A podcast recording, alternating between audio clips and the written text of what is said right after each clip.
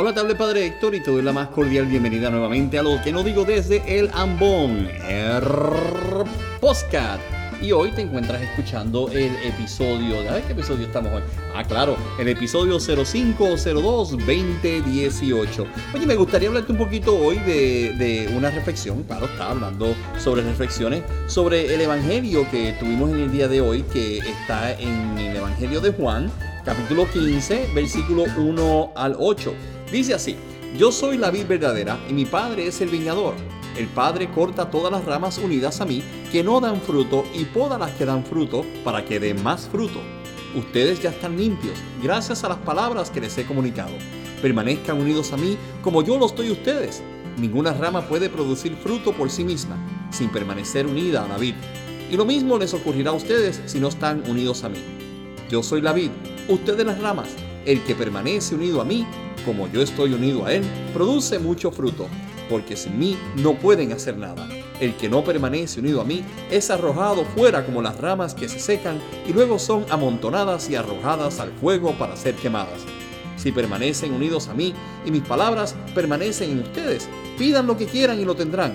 Mi Padre recibe gloria cuando producen fruto en abundancia y se manifiestan como discípulos míos. Palabra de Dios, te alabamos Señor. Fíjate, Jesucristo nos está dando un mensaje muy importante en el día de hoy. Nos pide que permanezcamos en Él. Fíjate que si nosotros permanecemos en Él, todo va a ser más bonito, porque quiere decir que al estar en Él, todo va a estar bien. ¿Cuántas personas en el mundo no quieren estar con Cristo o simplemente no aceptan su palabra o no aceptan que sin Él no podríamos estar conectados al Padre? Claro está, Jesucristo nos hace una invitación para que estemos en todo momento conectados a Él.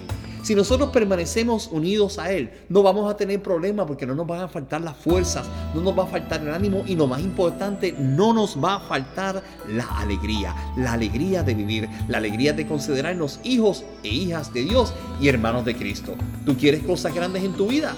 No te separes de Cristo, pues Cristo nunca se separa de ti. Ahora, a veces nos tienen que dar como que una podadita para que demos mejor fruto, ¿verdad? Y si damos mejor fruto, pues mira, gloria a Dios, de eso se trata. Y por eso es que estamos aquí, ¿verdad? Para reflexionar un poquito sobre esa petición que Cristo nos está haciendo. Recuerda, no permitas separarte de la vid. A veces tenemos que podar y tenemos que recortar. ¿Para qué? Para fortalecernos más.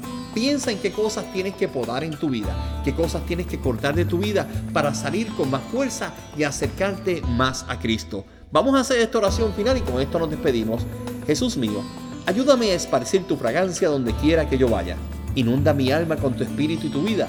Penetra en todo mi ser y toma posesión de tal manera que mi vida no sea en adelante sino una irradiación de la tuya. Que las almas que tengan contacto con la mía puedan sentir en mí tu presencia y que, al mirarme, olviden que yo existo y piensen sino en ti.